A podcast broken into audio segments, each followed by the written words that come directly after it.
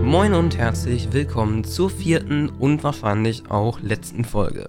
Falls ihr euch jetzt fragt, warum die vierte Folge schon die letzte ist, dann gibt es darauf eine sehr einfache Antwort.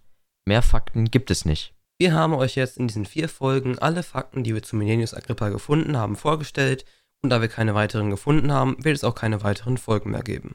Falls ihr euch jetzt tatsächlich alle vier Folgen angehört habt, dann freuen wir uns natürlich und bedanken uns auch dafür. Und das war es auch eigentlich schon mit diesem Podcast.